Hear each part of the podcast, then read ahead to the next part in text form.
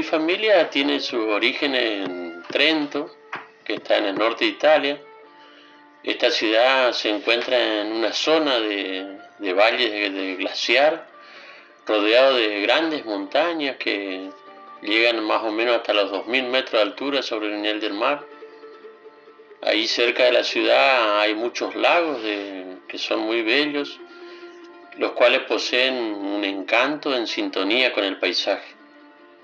Es una ciudad muy antigua, eh, sus orígenes datan de unos 200 años antes de Cristo, tiene una riquísima historia con edificios, castillos históricos, siendo el hogar de una arquitectura majestuosa. Llegó a ser importante y rica, con espectaculares palacios que decoraban los hermosos paisajes que caracterizan a la región. Esta ciudad pasó por distintas etapas de dominio extranjero, de destrucciones, conquistas, conflictos, lo que fue forjando su historia y su cultura. Trento es una ciudad muy hermosa, con plazas soleadas, edificios en general realizados en color pastel. Muchos de ellos tienen balcones de madera, que es típico de las construcciones alemanes ya que si bien la mayoría de los edificios eclesiásticos y públicos respetan los diseños del Renacimiento, el alemán gótico desempeña un papel importante en esta ciudad. La ciudad de Trento hoy es un puente entre Italia y Europa, entre lo que es la tradición y la innovación. Es el centro administrativo, el hogar de las universidades e institutos de investigación y rico en eventos culturales y espectáculos. Entre los siglos XVIII y XIX, la ciudad de Trento fue primero de los franceses y después de los húngaros. a partir de 1870 se desarrollan en Trento movimientos políticos que trataban de defender la italianidad de la ciudad y protegerla de los intentos de conquista que tenía Alemania. Fue liberada definitivamente del imperio austrohúngaro por el ejército italiano en 1918, durante la Primera Guerra Mundial, y se incorporó totalmente a Italia en 1919.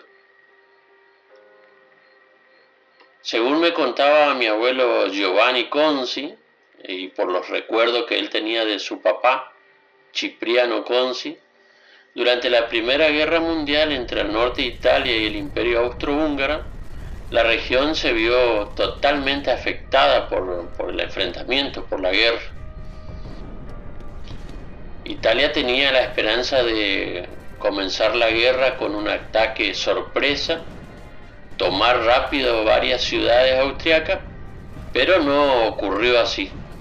El conflicto duró varios años, y se convirtió en una guerra de trincheras.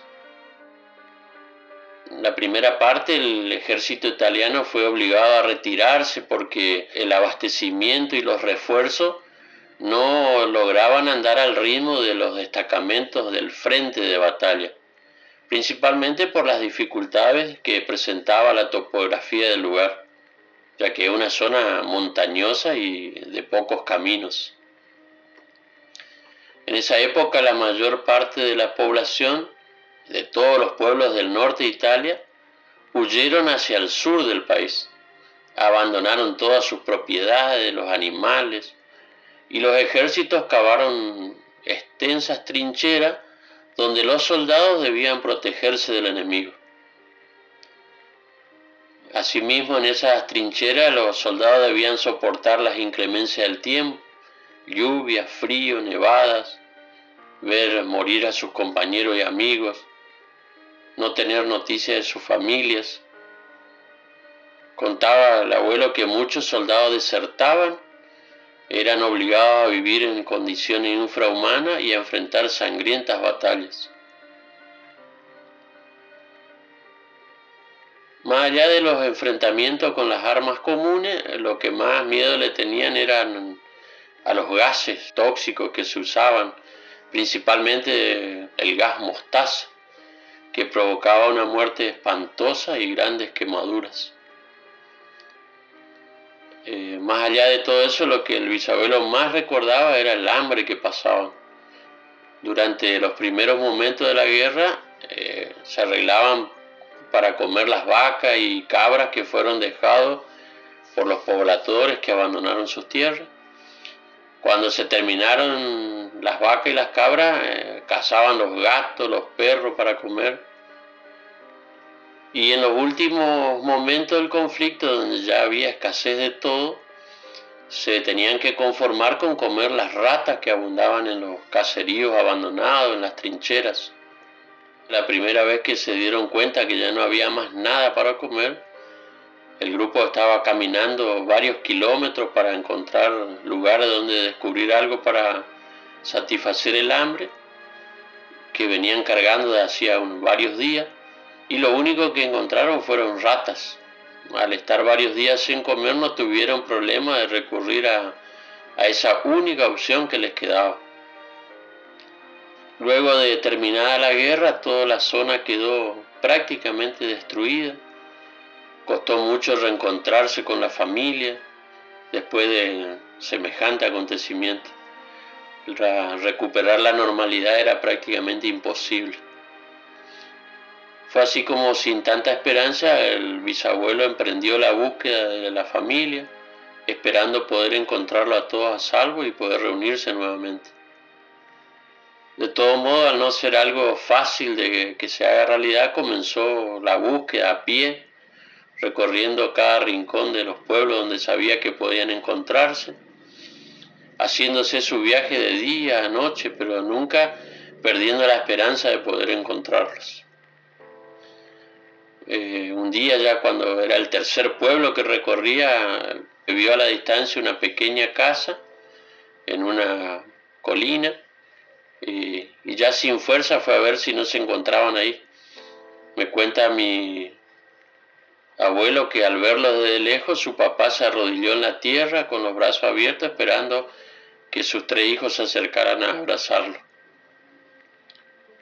Luego de varios días juntos, un amigo de mi abuelo los encontró en el pueblito, contando de lo que había escuchado en otro pueblo más lejano, con respecto a otros conocidos de él que, que se habían ido a otro continente donde pudieran ser libres.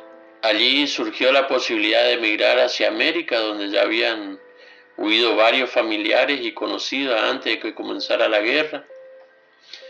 Es por eso que, sin dudarlo, junto a su esposa, Romana Pasamani y los tres hijos, Giovanni, Romano y Giuseppe, y acompañados de las pocas pertenencias que le quedaban, se embarcaron rumbo a la Argentina en un largo viaje en barco que duró dos meses.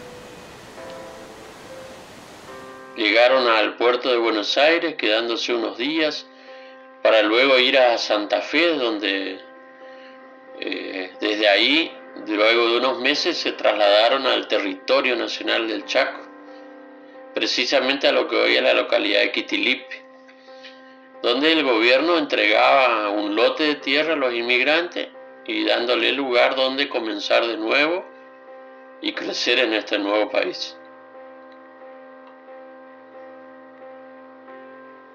Él daba gracias a Dios por haber sobrevivido a esa,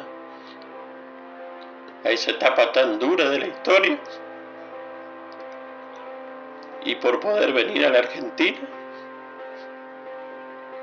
con su esposa y su hijo antes de que comenzara la Segunda Guerra Mundial.